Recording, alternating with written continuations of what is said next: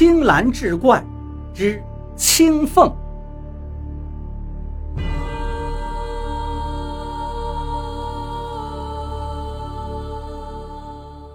书接上回，耿生继续一边讲故事一边喝着酒，可他的两只眼睛却始终没有离开那个姑娘。姑娘觉察出来之后，就低下头去了。耿生偷偷地用脚去碰青凤的脚，青凤急忙把脚缩回去，却也没有生气。耿生不禁心摇神动，无法自持，拍着桌子说道。我若能娶到这样的媳妇，就是让我当皇帝也不换呐！老妇人看到耿生渐渐醉了，越发张狂，就跟姑娘起身离去了。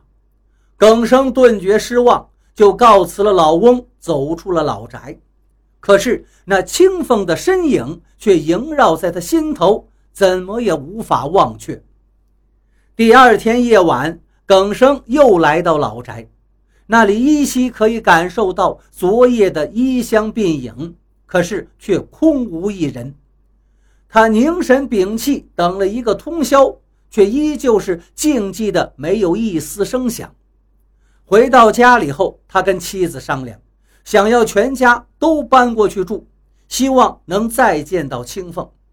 妻子不答应，耿生于是自己搬进去，就在楼下读书。到了晚上。耿生正坐在书桌旁，忽然一阵风起，门滋扭一声，自己打开了。一个披头散发的鬼物走进了屋子，脸黑如漆，铜铃大眼正瞪着耿生。耿生一见却笑了，用指头蘸着砚台上的墨汁，然后往自己脸上胡乱的涂抹，目光灼灼的跟那鬼物对视。那鬼物却羞惭的转身走了。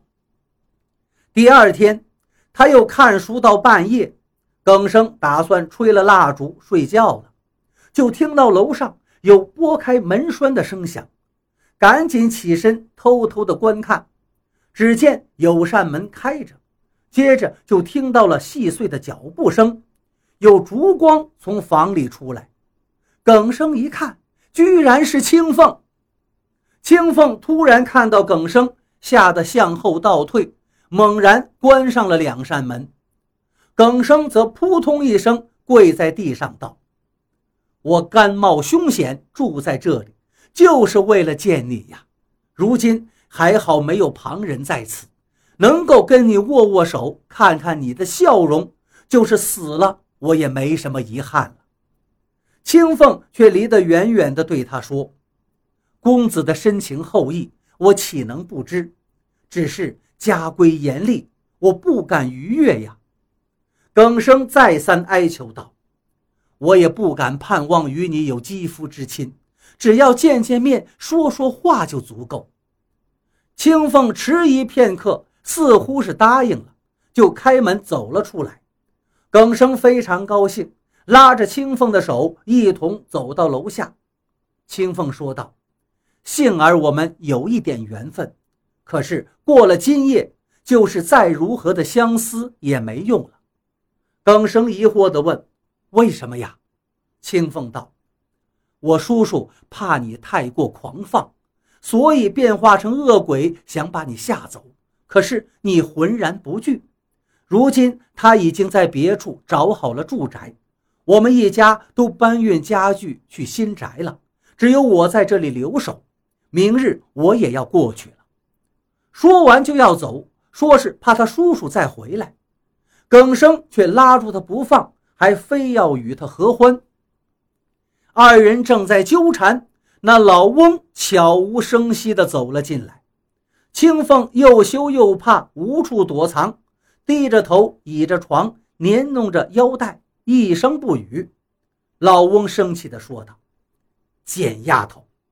给家族丢人，还不快走！回去有几鞭子让你吃。青凤低着头，赶紧走了。老翁也跟着走了出去。耿生急忙跟在后面听着。那老翁对青凤是百般训斥，青凤只是嘤嘤的哭泣。耿生听得心如刀割，于是大声喊道：“千错万错都在我，跟青凤有何关系？若是能原谅了青凤，纵然刀劈斧剁，我一个人甘愿承受。”可是说完，青凤跟老翁竟突然都不见了，周围是静寂无声。耿生无奈，只好回房睡下了。从这之后，老宅子里再也没有什么声息了。耿生的叔叔知道了这件事情，也觉得很新奇，很愿意把这所旧宅卖给耿生居住，并不计较价钱多少。耿生自然也很高兴，带着全家都搬了进去。